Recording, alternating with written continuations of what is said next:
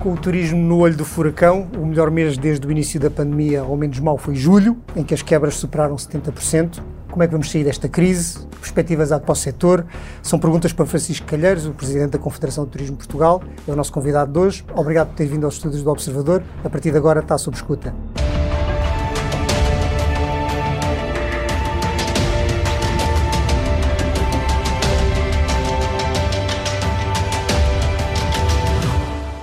Sou o Nuno Vinha, editor de Economia do Observador. Tenho ao meu lado o Vítor Rodrigues Oliveira, jornalista da secção. Vítor, arranca. Pergunto-lhe sobre agosto. Sabemos que em julho o turismo ainda teve uma queda brutal, na casa dos 70%, mas já tem uma ideia clara de como foi o mês passado? Tinha dito que as perspectivas eram desanimadoras. Como é que correu? Muito boa tarde, muito obrigada pelo convite. Eh, vamos então fazer um enquadramento dos números que são de facto dramáticos e que eu nunca pensei que pudessem existir. Eu começava pelo janeiro e fevereiro, porque são os dois meses antes de Covid e nós esquecemos, quando achávamos que já não era possível crescer mais, os números de janeiro e fevereiro, nas três componentes que nós analisamos, número de hóspedes, número de dormidas e receitas, variaram entre mais 10% e mais 14%. Em março tivemos o primeiro mês Covid, os números foram de menos 50%. Em abril e maio foram de menos 95%, algo que toda a gente pensava que era impossível de existir. O mês de junho tivemos menos 85% e o julho, ainda os dados são provisórios, mas apontam de facto para uma diminuição em relação ao ano anterior de menos 65% a menos 70%. A Confederação, logo em fins de abril, fez uma primeira projeção com os seus stakeholders, e estamos a falar de uma projeção que envolveu as companhias aéreas, as centrais de reservas, os aeroportos, as agências viárias, os hotéis. Portanto, é algo que é muito sólido, porque é exatamente aquilo que vão acontecer nas reservas. Em abril, nós apontamos para 50% a 52% de quebra ano. Posteriormente, fizemos um segundo estudo em fins de julho, princípio de agosto, em que este número aumentou 10 pontos. Porquê? Por duas razões. Na altura, ninguém pensava que a pandemia demorasse tanto e também ninguém pensava que o corredor uh, britânico ficasse fechado tanto tempo. E, portanto, a última projeção que temos, que é de agosto, aponta para quebras à volta dos 60%. Vamos fazer uma nova em outubro que eu acho que não irá variar muito disto. Repito, menos 60%, que é uma verdadeira alucinação. Em relação a pouco estava a falar do corredor aéreo, a Inglaterra retirou Portugal desta lista negra, mas a ameaça mantém-se. a qualquer momento isto pode, pode Portugal uh, voltar a, a, a, ser incluído na lista dos países que não, que não, que não, estão, que não, estão, não são admitidos ou pelos quais tem que haver quarentena. Se voltarmos nas próximas semanas a ficar fora deste corredor aéreo, qual é que se prevê que seja o impacto? O que é que, o que, é que prevê, nomeadamente para o Algarve? Eu temo que isso possa vir a acontecer, honestamente. Mas eu acho que o principal problema que isso nos acarreta, mais do que os números, é que nós fomos e somos conhecidos por ser um destino seguro. Tentámos passar a ideia de sermos um destino responsável do ponto de vista de higienização, saúde pública, etc.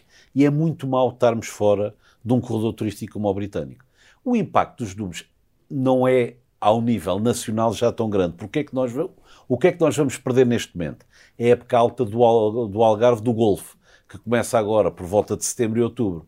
Mas nós temos indicações que há poucos operadores britânicos a programarem o Golfo. O que é que isto quer dizer?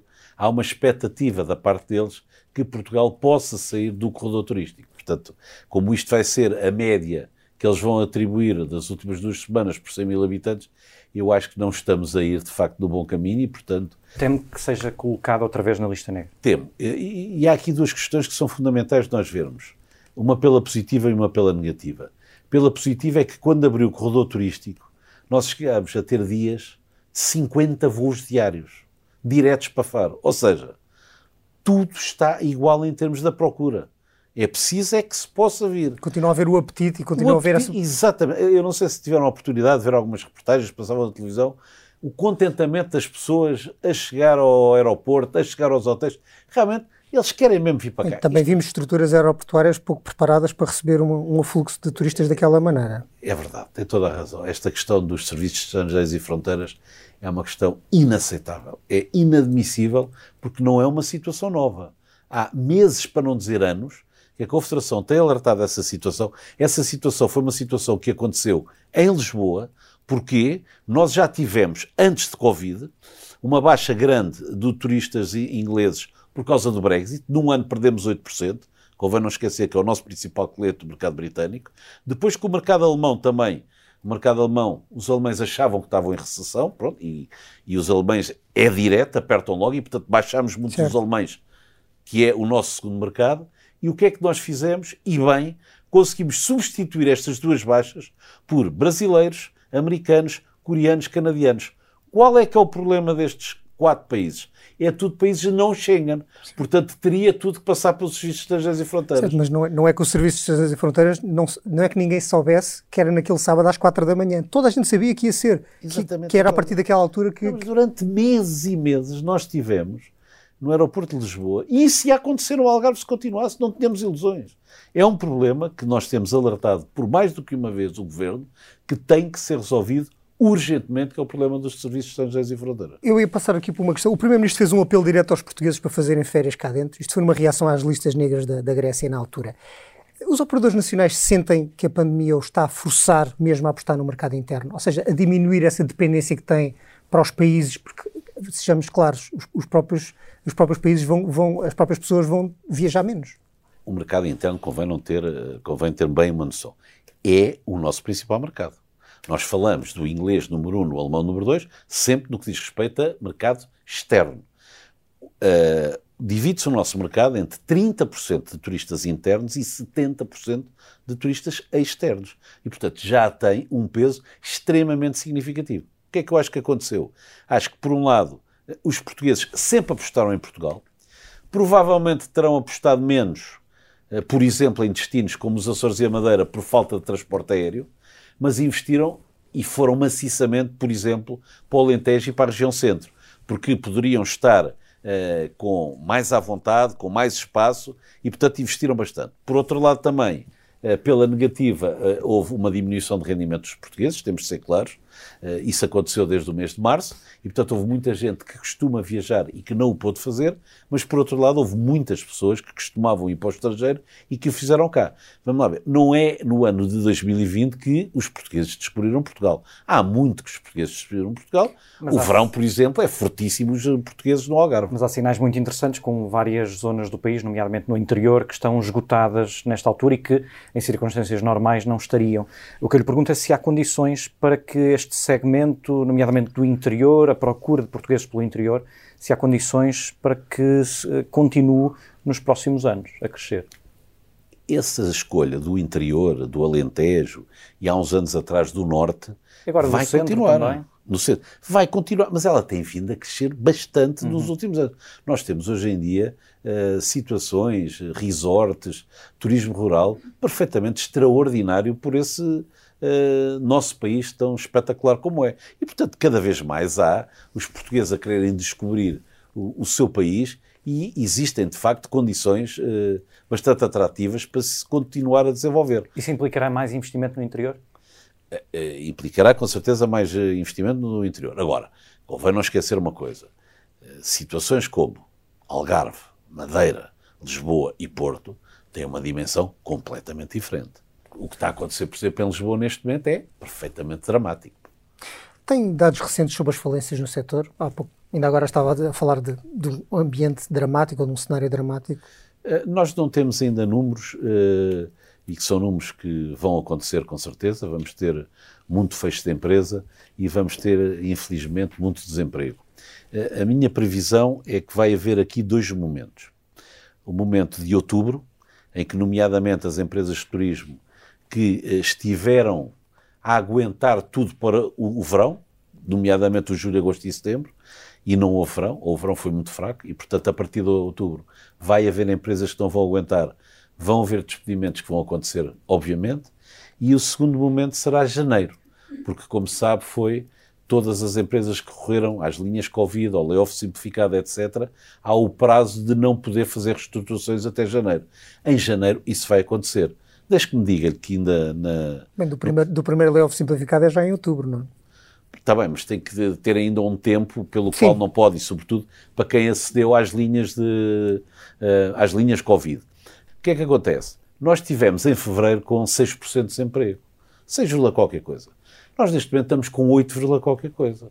Com uma crise destas de seis meses. É evidente que tem sido muito empresário a aguentar as suas empresas, muita linha Covid a ajudar e muito layoff simplificado. Não tínhamos dúvidas nenhumas. E que uma balanço, atividade que balanço está... é que faz dessas medidas? É, dois momentos. É, é meu entendimento que o governo esteve muito bem no início. Muito bem. Ou seja, fez tudo o que deveria ter feito. É, confinou as pessoas, deu o layoff simplificado, que foi uma ótima medida, Houve medidas de apoio à economia, houve inclusive uma série de medidas específicas de apoio ao turismo, houve as linhas das microempresas para, do Turismo de Portugal para as microempresas de turismo, houve as moratórias fiscais, houve as moratórias financeiras. Tudo o que havia para fazer. Definiu um modelo dinâmico e aberto. Acontece que com o tempo tudo isto passou. E está a demorar muito mais tempo do que nós pensávamos. Nós estamos com seis meses de Covid e não temos dúvidas nenhumas, infelizmente, que o setembro vai ser mau, o outubro vai ser mau, o novembro vai ser mau. E, portanto, carece neste momento de haver outras medidas. E é isso que a Confederação tem feito chegar ao Governo. É preciso novas medidas. Quer dar alguns exemplos? Comecemos por o layoff simplificado que o Governo acabou. Tem que repor o layoff simplificado. Esta medida de apoio à retoma mas qual retoma? Nós não estamos a ter retoma nenhuma. As medidas para quem tem quebras de 70% a 75% têm que voltar a ser o layoff simplificado. Segunda questão, as medidas de apoio às empresas esgotaram todas. O governo disse-nos que em outubro iria haver novas medidas. São fundamentais. Terceira questão, o programa PES, Programa de Estabilidade Económica e Social, tem uma série de medidas de capitalização das empresas, sejam obrigações subordinadas, medidas de capital de risco, apoio às pequenas e microempresas, etc. Tem que ser do papel, tem que ficar para fora. E, finalmente, a velha bazuca europeia, que nós estamos uh, todos ouvir falar dela todos os dias, é de facto fundamental, mas sejamos claros, a minha previsão é que ela não virá antes do segundo semestre de 2021.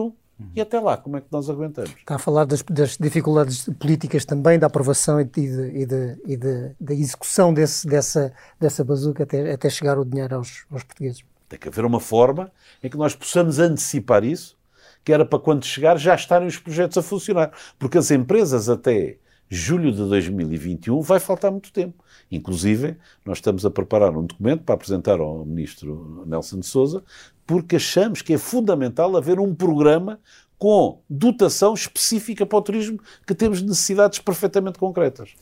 A Confederação de Turismo tem pressionado precisamente o Governo um, para que insista com Bruxelas na, na, criação dessa linha específica. Se a União Europeia criar esse apoio, quanto dinheiro é que seria necessário para o turismo português?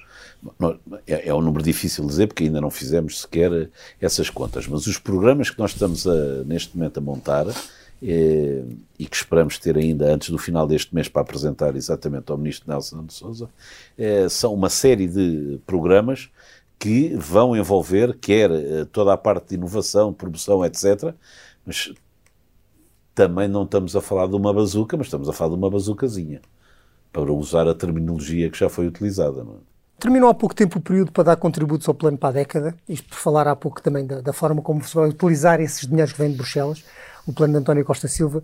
O foco desse plano está claramente na indústria e nos transportes, sendo que o turismo ficou esquecido nesse plano de modernização, não? Não sinto, tenho a certeza.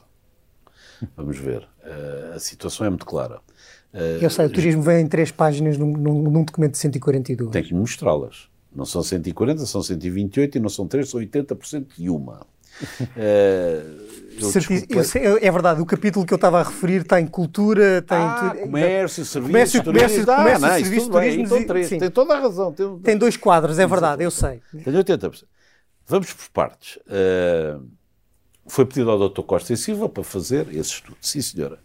Eu tenho pena, eh, porque o Dr. Costa e Silva é uma pessoa uh, referenciada, que todos conhecemos. Tenho imensa pena que não tenha tido uh, tempo para poder falar com, uh, com a Confederação do Turismo de Portugal. Todos o sabemos também que desde a última crise de 2008-2009, o setor que ajudou claramente o país a sair da crise foi o setor do turismo. Talvez por Portanto, isso como... acho, ele, ele acho que, que está em velocidade de cruzeiro e que não é preciso tocar aí, está a funcionar bem. Deixa a velocidade de cruzeiro a 60%. Pois, mas, mas o plano foi feito provavelmente não a pensar numa crise, mas há 10 anos, não é? Numa crise de Covid, mas há 10 anos. Ou seja, que o turismo já tenha uh, condições estruturais para, saindo da pandemia, voltar, a... voltar ao que era. Ao que era.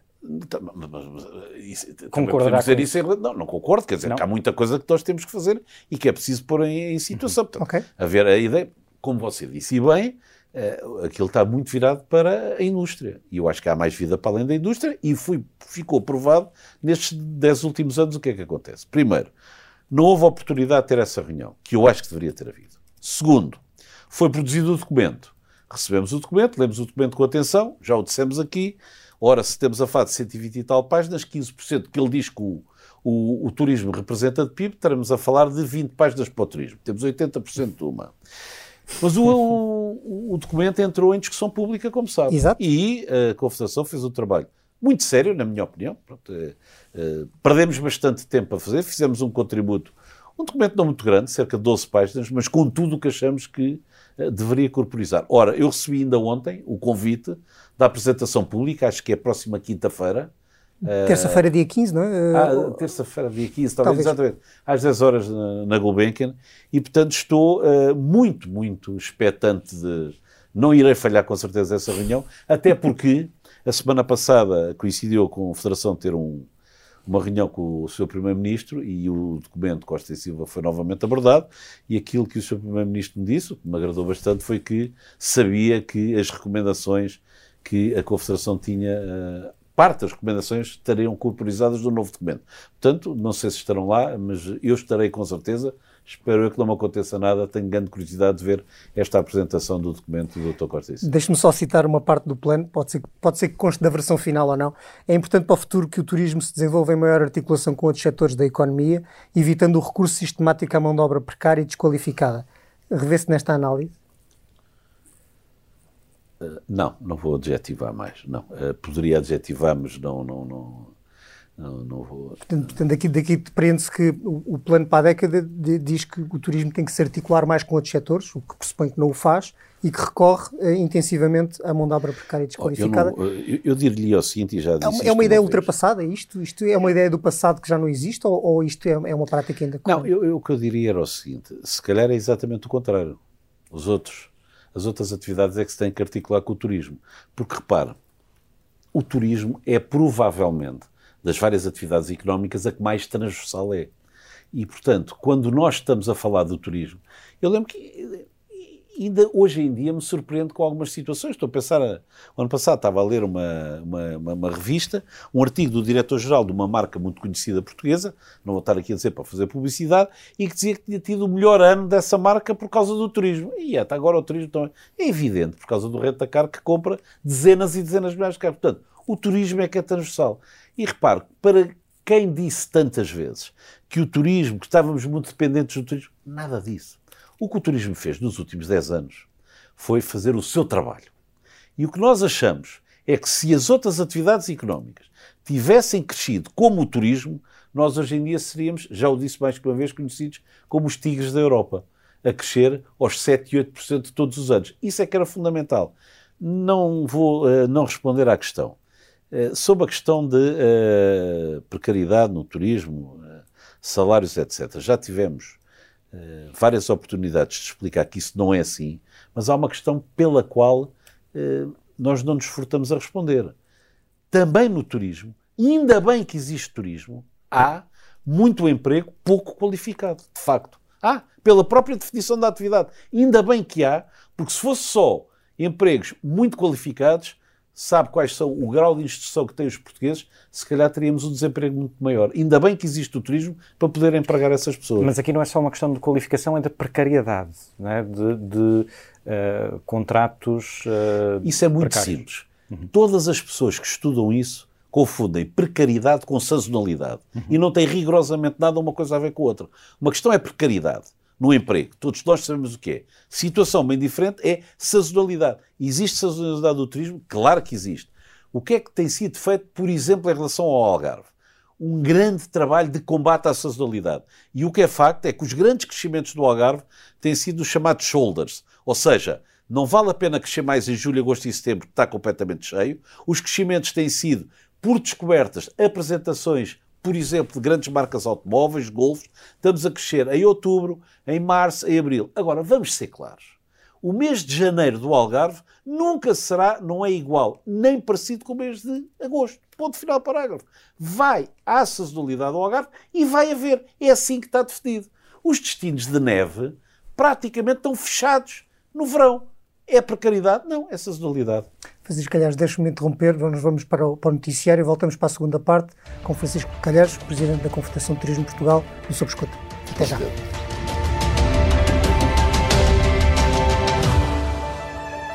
Voltamos para a segunda parte do Sob Escuta com Francisco Calheiros, Presidente da Confederação de Turismo Portugal. Há pouco falávamos de precariedade, falávamos de, de empresas eh, de mão de, obra, de mão de obra precária, etc, etc.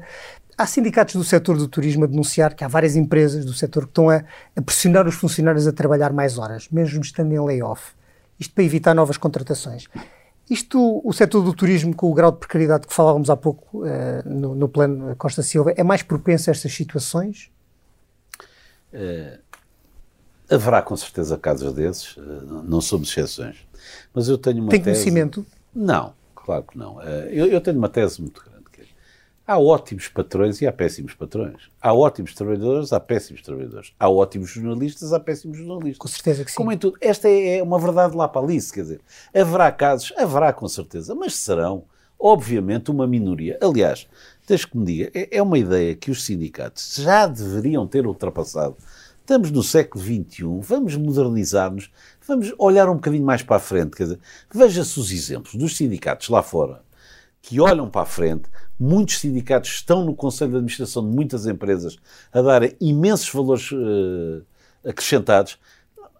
O patrão é o que é. Hoje em dia, as empresas. Eu tenho uma tese, aliás, em duas empresas que sou acionistas, uh, a gestão numa tem 25% e noutra tem 33%. Quer dizer, as empresas são muito de quem lá trabalha. São elas que produzem. E, portanto, eu, para mim, essa questão de. Já não existe essa questão do patrão, do trabalhador. Não. Haverá casos desses? Haverá com certeza, não tenho dúvida nenhuma. Uh, que pressionam? Claro que sim. E haverá também o contrário. Agora, não é esse a realidade do turismo, não é essa a realidade das empresas de turismo, que nós conhecemos muito bem. A Confederação é muito representativa. Temos, de facto, todas as atividades ligadas ao turismo, seja das agências de viagens, hotelaria, restauração, companhias aéreas, aeroportos, golfos, tudo está lá representado. Temos uma noção muito clara e não é isso que aqui acontece. E, e deixe-me que lhe diga uma coisa. Quando aconteceu agora esta questão do layoff, eh, a ACT, a Autoridade para as Condições de Trabalho, foi, eh, por indicações do Governo, e bem, muito efetiva, reforçou muito os, o, os seus quadros e houve milhares e milhares de inspeções às empresas. Eu ia perguntar-lhe por isso, ainda bem, ainda bem que toca nisso. O último número que temos de autos levantados foi 0,05%. Isto são números reais.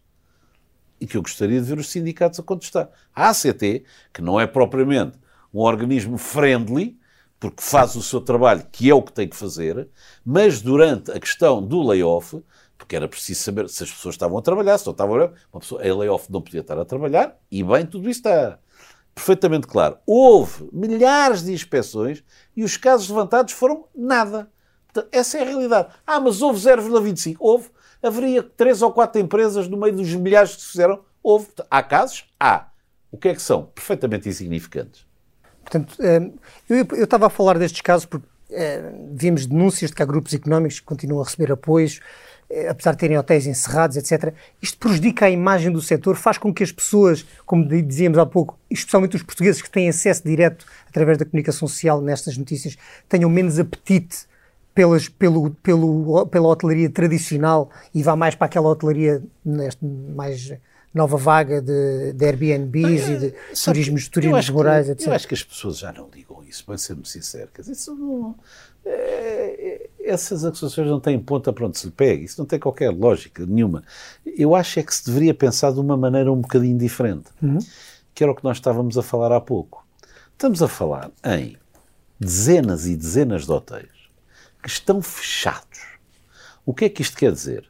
Mesmo em layoff simplificado, e neste momento em layoff com apoio à retoma, quer dizer que os seus donos estão todos os meses a pôr do seu bolso dezenas e dezenas de milhares de euros e, para não falar em grandes grupos, centenas e centenas de milhares, para manterem as unidades abertas e manterem o emprego ainda vivo.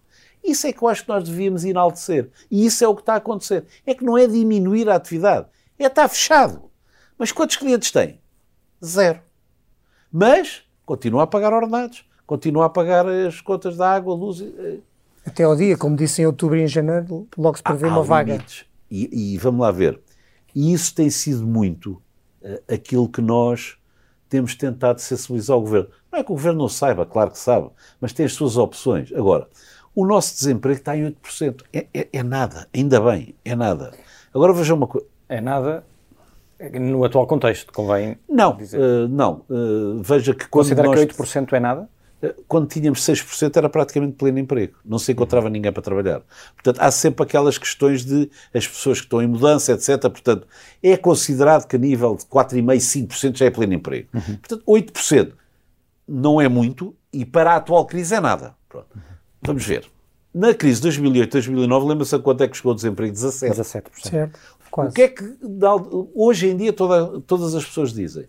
Estamos na maior crise das nossas vidas. Uhum. Então, se é a maior crise das nossas vidas, se calhar o desemprego vai para mais de 17%. Sim, mas na altura não, foram, não foram tomadas as medidas com, tão, tão rapidamente como foram tomadas agora. Nomeadamente as moratórias, que Exato. têm segurado muitas empresas. Pronto, mas é esse trabalho que foi bem feito que se tem que manter. Porque repara uma coisa, eu acho que a, a principal calamidade, e, e berrei muito nisto em 2008, 2009, é o desemprego. O desemprego é a pior coisa que. Aliás, havia um filósofo francês que dizia: Nós estamos preparados para tudo, menos para o desemprego. Para o frio, para a doença, para tudo, menos para o desemprego. É, é, é, aliás, é um ataque à dignidade humana que não existe. E, portanto, quando eu vejo eh, não se utilizar um layoff simplificado, que é uma ferramenta ótima para as empresas, e que é financiada especificamente pelo programa SURE da Comunidade Europeia Exato. para que se combata o desemprego.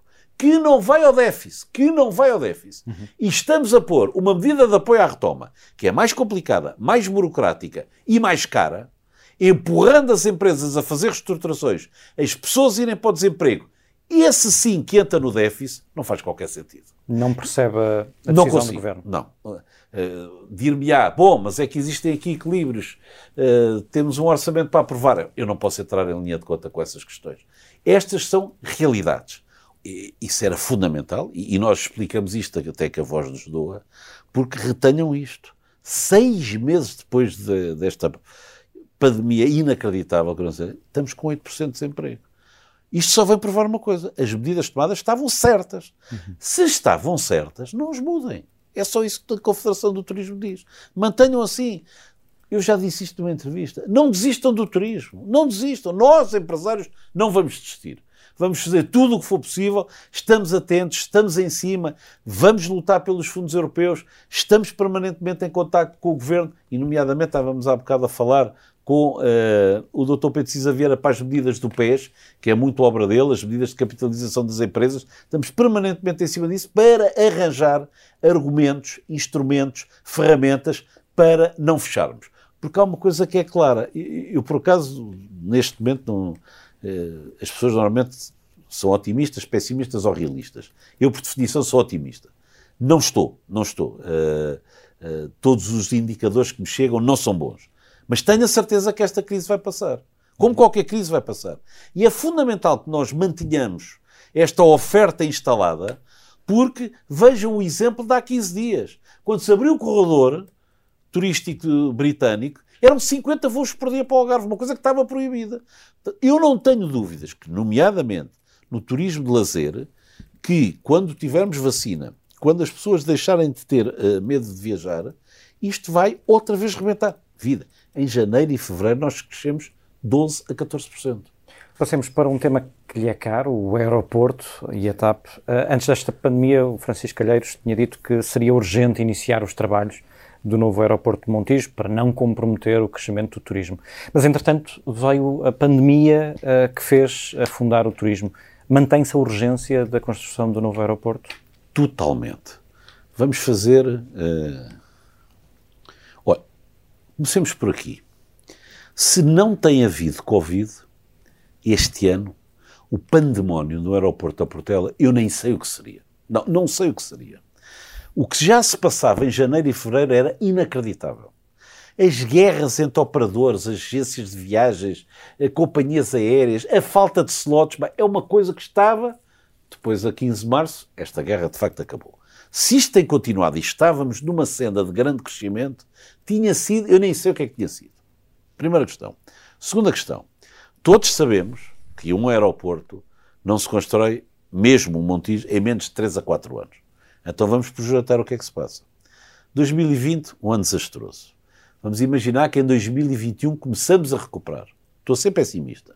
Em 2022 voltamos a recuperar. Em 2023 estamos onde estávamos. Se o aeroporto não estiver construído, estamos iguais. E há uma coisa que é fundamental. É muito difícil discutir estes projetos estruturantes na praça pública como estava a ser feito o aeroporto. Aquilo que eu já tive a oportunidade de dizer ao ministro Pedro Nuno Santos uh, em conversas que tivemos é que agora, que infelizmente a primeira página dos jornais e dos telejornais é ocupada permanentemente pelo Covid, é a altura certa para, ou junto do PSD, ou junto das câmaras, que são as duas alternativas possíveis, arranjar uma solução para se poder construir o Montijo a prioridade do Montijo mantém-se. Não há nada. Agora até, eu diria, com vantagens por não estar na primeira linha e por não ter a urgência de ter que estar pronto daqui a um ano. Porque, infelizmente, a Portela, como está, dá perfeitamente vazão ao tráfego que tem. Mas não percam de linha o aeroporto, porque é fundamental, determinante. Como eu dizia, não podemos fazer tudo bem e depois os turistas não virem porque não têm onde aterrar. Isto é completamente absurdo, não é? Vê algum risco do de Lisboa, que tem ligado vários continentes nos últimos anos, perder importância com a reestruturação que está a ser planeada em Bruxelas? Está a falar a reestruturação da TAP. A reestruturação da TAP. Ah, o que é que espera dessa reestruturação? Não sei, vamos lá ver uma coisa. A TAP é uma companhia que. Eu conheço bem a TAP, pela minha atividade, há muitos anos que uh, tenho o privilégio de tratar com a TAP. A TAP tem sido muito maltratada.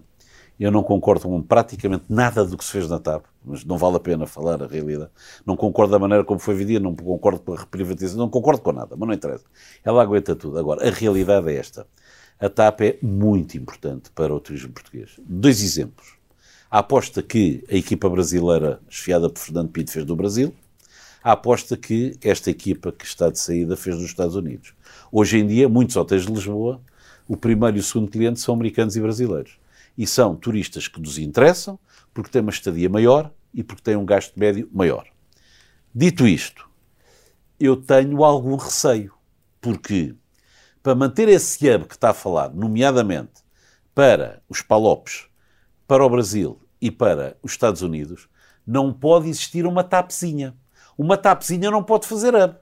O que está em causa é, quando uma TAP está a voar para o Brasil, as dezenas e dezenas de voos que vêm, não é com portugueses e brasileiros que o enchem, esqueçam. É com todo o mercado europeu.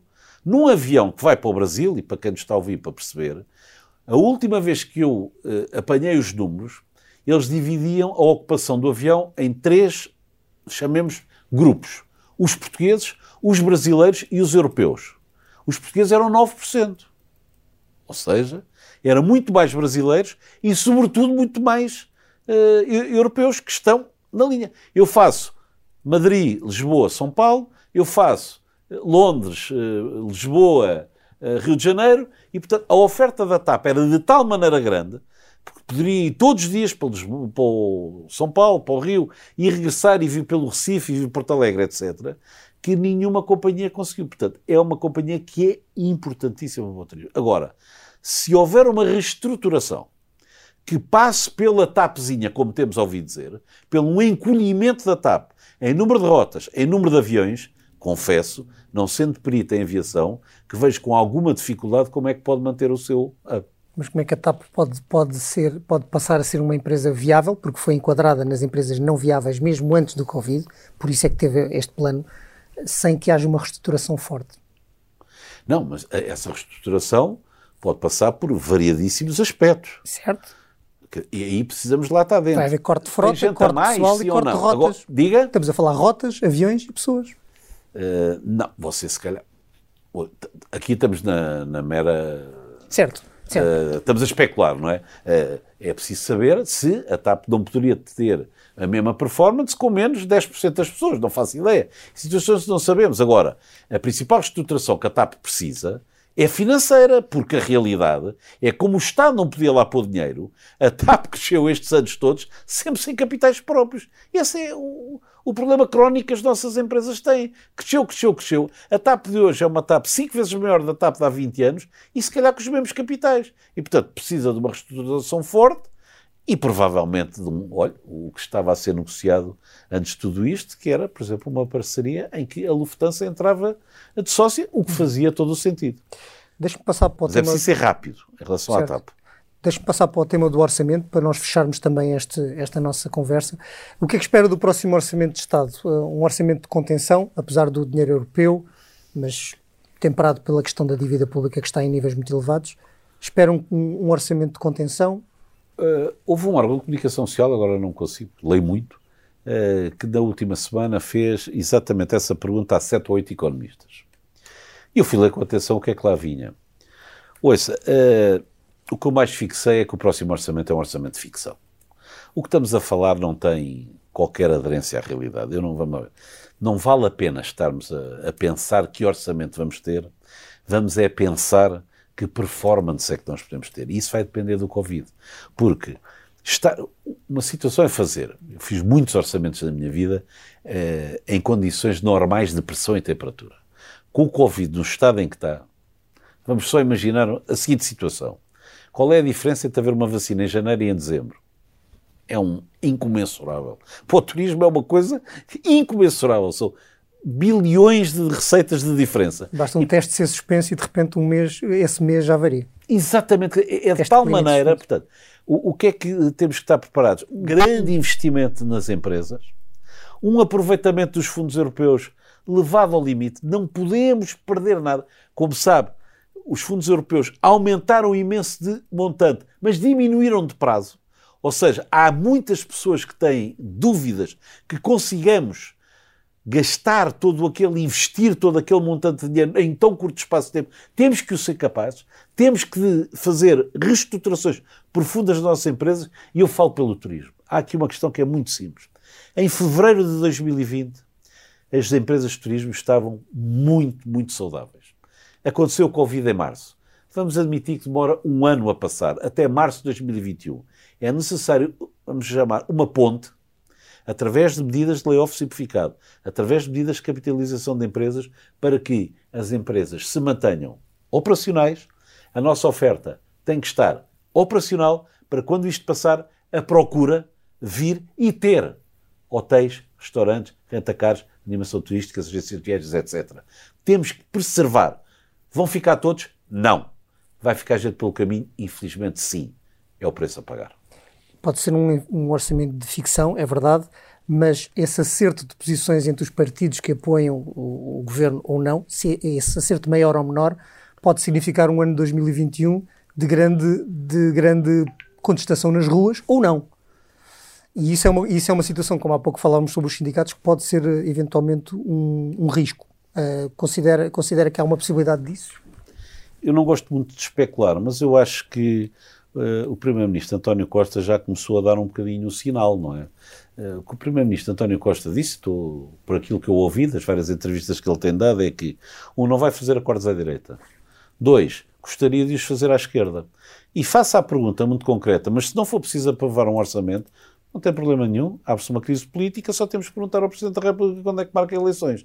Portanto, eu acho que aqui não vai haver grandes, uh, grandes margens de manobra, ele já o disse como é que é. E, portanto, eu acho que está a impor um bocadinho, digamos assim. Uh, é um governo minoritário, precisa, necessita de uh, maioria no Parlamento, mas ele já o disse como é que vai fazer. A própria urgência da, da, da Covid ajuda, ajuda a que as pessoas todas tomem a decisão é, certa. É evidente, isto é, estamos em terrenos muito patanosos. Estamos em terrenos muito patanosos. É situações que não dominamos. É que uma coisa é uma crise que nós. É que nós estamos a falar, não é de um produto que foi descontinuado, um preço que está caro, um design ultrapassado. Não estamos a falar nada disso, estamos a falar de uma coisa que não conhecemos. E mais, uh, deixe-me só dizer-lhe uma coisa. Eu cada vez mais acho, nós vamos ter que ter a nossa vida normal. Temos que ter a nossa vida normal. Mudando todos os hábitos de higienização que tínhamos, Estamos todos aqui de máscara, eu acabei de entrar e desinfetar as mãos e lavar as mãos, isso é para continuar. É um hábito novo. É o que é. Pronto, temos que ter isso. Mas temos que ter a nossa vida normal. Não aguentamos outra vez um confinamento como tivemos em março e abril. Mas agora vão as, as crianças todas para o colégio. Vão aumentar as infecções? Vão. Vamos ter mais pessoas internadas? Vão. Provavelmente morrerá mais gente? Sim. Em vez de duas, três pessoas por dia, podem vir a morrer 20? Podem. Mas a alternativa é morrerem 100 mil de fome. Eu acho que é isso que nós temos que pesar no prato da balança. Francisco Calheiros, muito obrigado por esta conversa. Uh, foi o Subescuta desta semana. Muito obrigado e até à próxima semana. Muito obrigado eu pelo convite.